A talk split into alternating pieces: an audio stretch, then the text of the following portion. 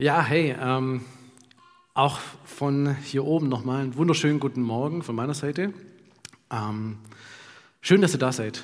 Super schön. Ich freue mich wirklich sehr, ähm, auch ganz besonders über diejenigen, die heute Morgen vor allen hier aufgestanden sind, um die Technik, Catering, Begrüßung, die Stühle aufzubauen, ähm, die Kindergottesdienst vorzubereiten, Technik, genau habe ich schon genannt, und einen Lobpreis, die Moderation hier durchzuführen. Vielen Dank, dass ihr das alles macht, damit wir hier heute im Theatro Gott feiern können. Klasse. Genau, für diejenigen, die mich noch nicht kennen, kam gerade schon so ein bisschen mit rüber. Genau, ich bin Stefan, Stefan Seitzinger, bin Mitarbeiter hier in der City Church, wobei ich sage noch Mitarbeiter, Mitglied, stiller Teilhaber, ich weiß gar nicht, was gerade aktuell. Ähm, genau, gehöre hier zur City Church auch und Genau. Ich, genau, beruflicher Werdegang. Ich war früher Sanitäter, Realschullehrer, jetzt bin ich Medizinpädagoge. Ähm, ganz aktuell bin ich Hausmann in Elternteilzeit für zwei Jahre. Auch eine sehr spannende Herausforderung, aber ähm, macht sehr viel Freude. Und genau, meine Frau und ich, genau, es kam vorher schon so ein bisschen raus, wir kommen aus der Stuttgarter Ecke und ja, sind zum Studieren damals nach Ulm gekommen und haben genau, uns in der SMD, wenn es das sagt, so eine christliche Hochschulgruppe hier kennengelernt. Ja, man kann sich auch in der SMD kennenlernen. Genau. Ähm, und genau, sind hier hängen geblieben und wohnen jetzt in Illertissen, genau. Und ja, haben zwei Kids, genau. Und ja, bin jetzt heute hier. Genau, meine Frau ist leider nicht hier, ich bin Kids daheim. Die sind zu klein teilweise, dass da, genau, das passt. Jetzt auf jeden Fall, genau, freue ich mich sehr, dass wir gemeinsam heute hier Gottesdienst feiern. Und ich weiß noch, vor einigen Jahren, das sind jetzt schon wieder über zehn Jahre her, da durften wir mit dabei sein, als die Stadtkirche, die City Church Ulm an den Start ging. Und ich hätte damals echt nicht gedacht, dass unser Name mal Programm wird. Ich habe es gehofft vielleicht, aber nicht gedacht. Und ich glaube, wenn wir so weitermachen, da gibt es bald keinen Veranstaltungsraum mehr in Ulm, in dem wir nicht schon Gott gefeiert haben. Ähm, ich habe es mal versucht, so ein bisschen zu rekapitulieren. Wir waren schon in verschiedenen Wohnzimmern hier in Ulm. Wir waren im Roxy, in den Ulmer Stuben, im Büchsenstadel, in Winterzauber, in Neu-Ulm, Winterzauber auf dem Ikea-Parkplatz, im Klosterhof Biergarten, in der Pop-Up-Kirche, Taufgottesdienste an der Donau, am Fuhler See, Hochzeitsgottesdienste in der Christuskirche. Aktuell sind wir hier im Theatro-Club und bald wieder im Haus der Begegnung. Habe ich noch einen Ort vergessen? Ich weiß gar nicht. Bestimmt waren noch welche dabei. Gott hat uns schon an viele Orte hier in Ulm geführt und ja, oftmals wussten wir gar nicht, wie geht es weiter, wo können wir weiter unsere Gottesdienste feiern, aber Gott hat immer wieder Türen geöffnet und ja, ganz spannend zu sehen, wie Gott uns da immer wieder geführt hat. Die Geschichte und die Entwicklung von unserer Gemeinde, dass ich dies so miterleben darf, das sehe ich als Vorrecht an nicht selbstverständlich. Und ich bin ganz dankbar dafür, bin Gott dankbar, das alles auch mitzuerleben. Und als ich mich jetzt heute auf die Predigt vorbereitet habe, da habe ich mir so ein paar Gedanken mal, so ein paar Gedanken Revue passieren lassen über die Geschichte von unserer Kirche. Die vielen Orte, die vielen kreativen Gottesdienste, die Lobpreisbands, die verschiedensten Aktionen, Veranstaltungen. Und ich glaube, da werden mir Eberts und Eigles zustimmen, ich glaube, wir könnten ein ganzes Buch darüber schreiben, was wir schon gemeinsam als City Church erlebt haben. Ich musste auch an unsere Pastorinnen und Pastoren denken, die Gott uns im Verlauf der Jahre, der, der noch jungen Geschichte immer zur rechten Zeit geschickt hat. Eddie Luft damals, der ganz viele Kontakte in der Stadt aufgebaut hat und von denen wir heute noch was haben. Die Miki Grüner, die immer ganz nah dran war an den Menschen hier in der Gemeinde. Julia und Andi. Julia, die vor Kreativität und Engagement nur so sprüht und Rabea, die so genial mit ihren Gaben und Fähigkeiten und ihrer positiven Ausstrahlung hier ja, sich einbringt. Und Daniel, gut, ich weiß nicht ganz genau, was sich Gott dabei gedacht hat, aber schön, dass du auch da bist. Nein, ganz im Ernst. Ähm, wir sind durch euren Dienst echt wirklich reich gesegnet und das muss an der Stelle einfach mal echt gesagt werden. Und Gott hat euch mit unterschiedlichen Gaben und Fähigkeiten ausgestattet und es ist einfach wunderbar zu sehen, wie ihr diese hier einbringt und wie wir gemeinsam die Früchte dieser Arbeit erleben dürfen. Was mir aber auch in Gedanken kam, das waren die vielen Erlebnisse mit Gott, die Menschen in unserer Gemeinde schon gemacht haben. Und es ist einfach wunderbar zu sehen, wie Gott unsere Gemeinde, beziehungsweise genau die Menschen, die unsere Gemeinde ausmachen, also dich und mich, nutzt, um mit uns und anderen hier in Ulm Geschichte zu schreiben. Ich musste da an Thomas denken. Viele von euch werden ihn noch kennen. Er hatte mit Glauben eigentlich nicht wirklich viel am Hut, hatte eine schwere Kindheit auch, hat seine Ausbildung abgebrochen und hatte auch Bezüge zur rechten Szene gehabt. Und eines Tages ja, stand Thomas beim, während dem Aufbau von dem Gottesdienst im Büchsenstadel einfach da, ähm, hat von unserer Gemeinde gehört und Eddie, der manchmal sehr direkt ist, hat quasi gesagt, hier, steht nicht nur so rum, pack gleich mit an, hier Aufbau, mitmachen. Und er war mit dabei und wir durften erleben, wie er zum Glauben kam, wie er sein Leben oder wie sein Leben eine neue Ausrichtung bekommen hat. Und Thomas ist jetzt heute verheiratet, er ist nicht mehr hier jetzt, in Ulm verheiratet, hat ein Kind, der hat Theologie studiert und hat letzte Woche hat er äh, seine Ordination als Pastor gehabt. So eine krasse Geschichte, die wir hier miterleben durften. Und ich bin echt Gott dankbar für solche Geschichten. Oder denkt an Diana, die jetzt in Mecklenburg-Vorpommern lebt, die zusammen mit ihrem Sohn zum Glauben kam und die wir hier taufen durften. Einfach geniale Erlebnisse, die Menschen mit Gott in unserer Gemeinde haben. Ich musste aber auch an die vielen Erlebnisse und Geschichten denken, die Menschen nicht nur in unserer Gemeinde haben, sondern durch unsere Gemeinde gemacht haben. Positive Erfahrungen. Ich denke da an den Charity-Sonntag, ja, wo wir viele, andere, äh, viele Kinderherzen unter anderem glücklich machen konnten, der übrigens jetzt bald wieder ansteht. Oder denkt an die Spendenaktion für Indien letztes Jahr, wo in kurzer Zeit mehrere tausend Euro zusammengekommen sind. Ich musste aber auch an die vielen Menschen denken, die schon mal Teil unserer Gemeinde waren. Und es waren viele. Ja, die meisten sind aus beruflichen Gründen wieder weitergezogen. Das haben Unistädte so an sich. Aber ja, manche genau haben auch geheiratet, sind dann zu ihrem Partner gezogen. Manche haben sich auch eine andere Gemeinschaft oder Gemeinde gesucht, was auch völlig normal und in Ordnung ist. Und ich musste da an den David denken kennen viele auch noch, aber vielleicht auch nicht.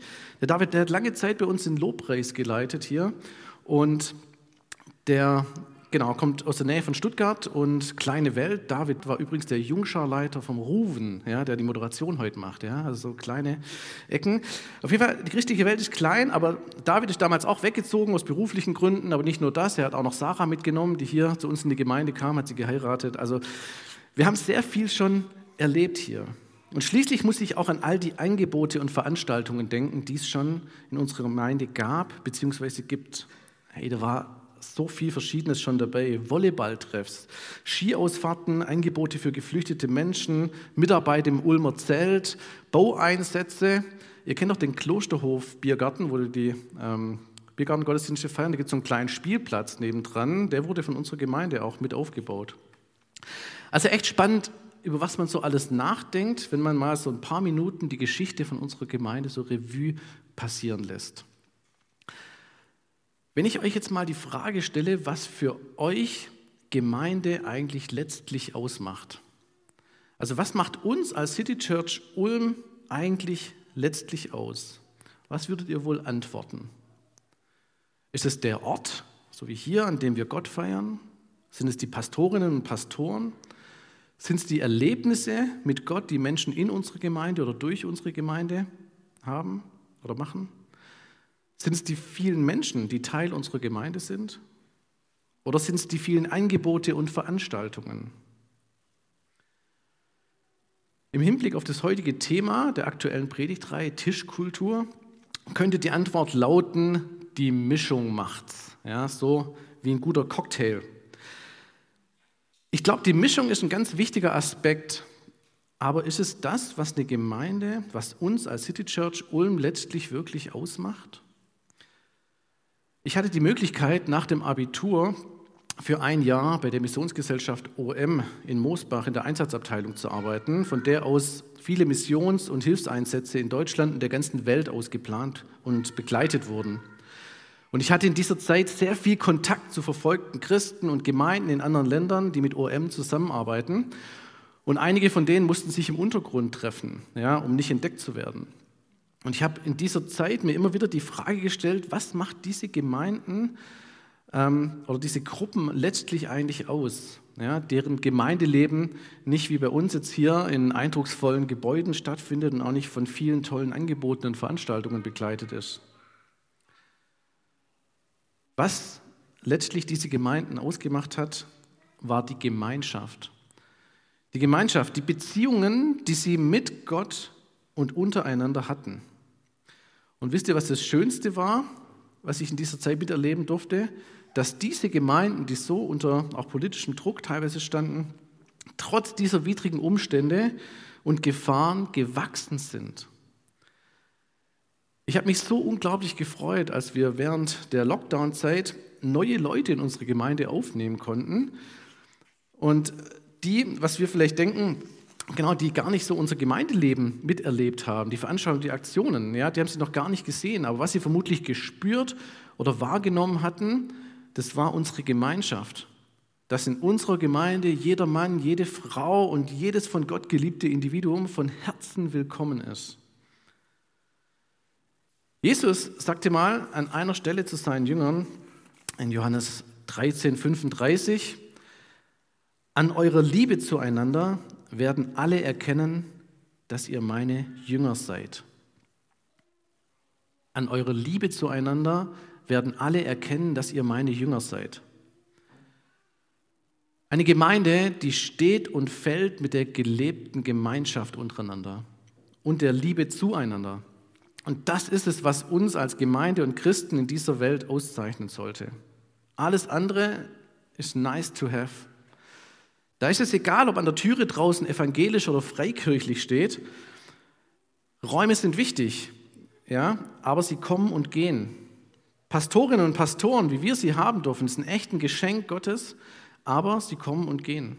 Menschen kommen und gehen, Aktionen, Veranstaltungen kommen und gehen, aber was bleibt, ist eine Gemeinschaft, die von echter Liebe und Anerkennung geprägt ist wo sich alle mit ihren Gaben und Fähigkeiten, mit ihren Stärken und Schwächen, mit ihren unterschiedlichen Orientierungen, mit Geld und ohne Geld von Gott und von den Menschen geliebt und angenommen wissen dürfen.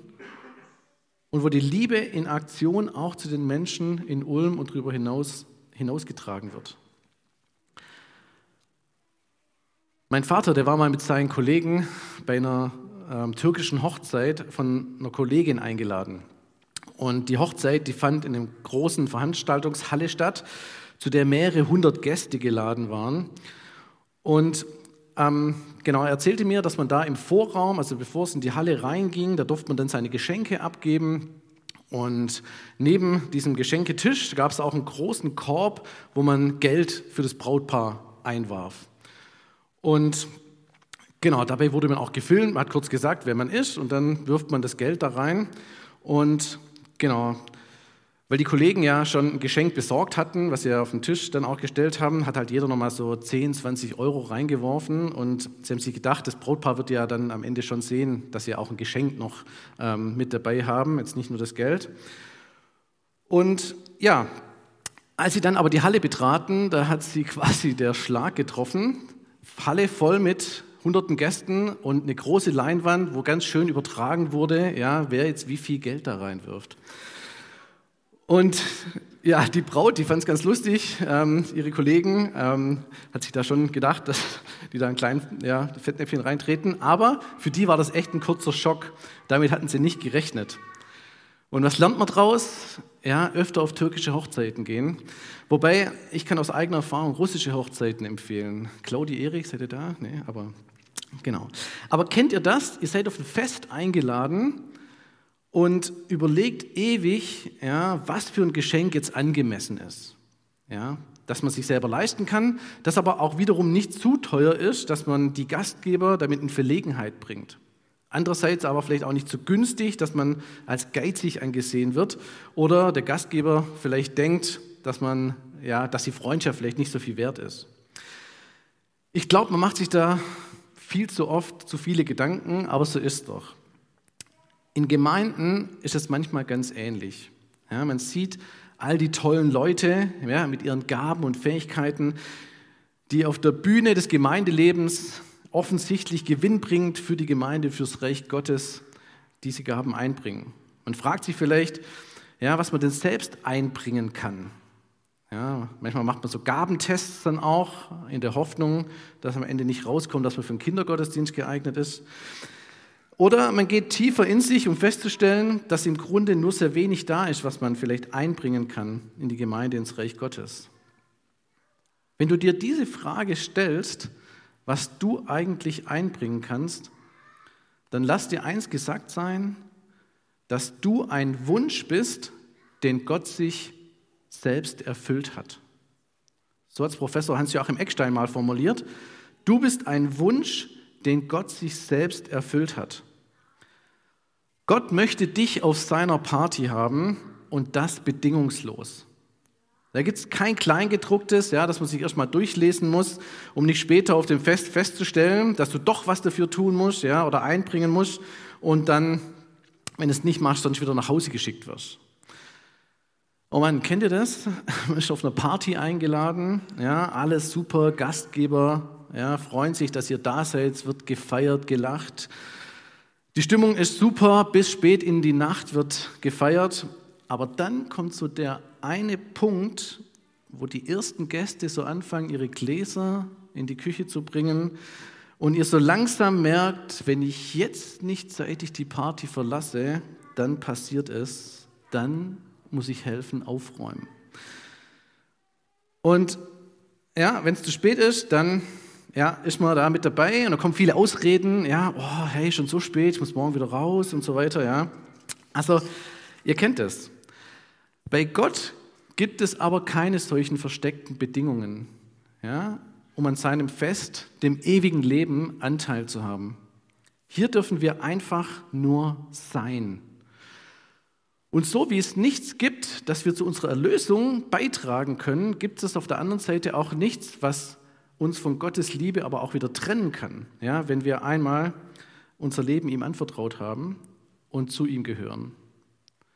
Paulus schreibt es mal im Brief an die Römer, in Römer 8, 39, weder hohes noch tiefes noch sonst irgendwas in der Schöpfung kann uns je von der Liebe Gottes trennen, die uns geschenkt ist in Christus Jesus, unserem Herrn. Wenn es um unsere Erlösung geht, gibt es nichts, das wir tun können oder nicht tun können, das etwas daran ändert. Einmal von Gott geliebt, immer von Gott geliebt. Und es ist mir ganz wichtig zu betonen, weil ich unter Christen immer wieder feststelle, dass es da immer wieder doch Unklarheiten gibt. Bedeutet das jetzt aber, dass wir diese Vielfalt, die wir haben, die wir von Gott, die Gaben, die wir von Gott geschenkt bekommen haben, die vielen Talente und Fähigkeiten, dass wir die jetzt einfach nutzlos rumliegen lassen können oder sollen? Nee, natürlich nicht. Als ich letztens mit unserem Fünfjährigen zu Hause gerangelt habe, ja, wir die Kräfte gemessen haben, äh, meinte er irgendwann zu mir, Papa, du hast so viel Kraft. Das geht natürlich runter wie Öl, gell? wenn der kleine Sohn sowas zum Papa sagt. Aber gleich im nächsten Satz ja, schließt er an, aber aus großer Kraft folgt große Verantwortung. Und ich habe mich verwundert angeschaut und gesagt, wo kommt denn das jetzt her? Wer hat denn das gesagt? Spider-Man. Ja, ich habe gedacht, wo kommt das jetzt wieder her? Muss im Kindergarten irgendwo aufgeschnappt haben. Ähm, aus großer Kraft folgt große Verantwortung. Ähm, aber das trifft es genau auf den Punkt, ja, wenn es um unsere Gaben, unsere Fähigkeiten und unseren Dienst für das Reich Gottes geht. Jesus wird einmal gefragt, was denn das höchste Gebot ist, das es gibt von all den Geboten. Und darauf antwortet Jesus, du sollst den Herrn, deinen Gott, lieben von ganzem Herzen, von ganzer Hingabe, mit deiner ganzen Kraft und mit, deiner ganzen, mit deinem ganzen Verstand. Und du sollst deine Mitmenschen lieben wie dich selbst. Die Verantwortung, die Aufgabe, die wir als Gemeinde, die wir als Christen in Ulm und dieser Welt haben, es ist es, Gott zu lieben und mit ganzer Kraft, die er uns geschenkt hat, auch unsere Mitmenschen. Und das ist es, woran die anderen uns und Gott erkennen, dass wir seine Jünger sind. Das ist nicht immer einfach, mitunter auch ganz schön mühevoll, aber wisst ihr was? Das Geniale bei Gott ist, dass er uns nicht einfach nur sowas, ja, sowas einfordert, dass er sagt, hey, ich möchte es einfach, ja, sondern er sagt, dass wir für all das, was wir auf Erden, in der Gemeinde, in den Familien, im Arbeitsplatz, wo auch immer wir tätig sind, tun oder was wir da an Kraft, an Geld und Zeit für Gott und unseren Nächsten aus Liebe geben, dass er uns das um ein Vielfaches im Himmel entlohnen wird. Und wenn wir darum heute nach Hause gehen und ihr euch nicht mehr die Mühe macht, sondern die Liebe tut, dann habt ihr es verstanden, dann haben wir es verstanden, was unser Auftrag ist. Ich bin Gott sehr dankbar für die vielen unterschiedlichen Menschen in unserer Gemeinde, für die Vielfalt, für die bunte Mischung an Persönlichkeiten mit all den unterschiedlichen großen und kleinen Gaben und Fähigkeiten, die in der Vergangenheit schon eingebracht wurden und auch heute noch eingebracht werden. Und Gott hat schon viel durch uns in Ulm bewirken können. Und dafür wollen wir Gott loben und preisen.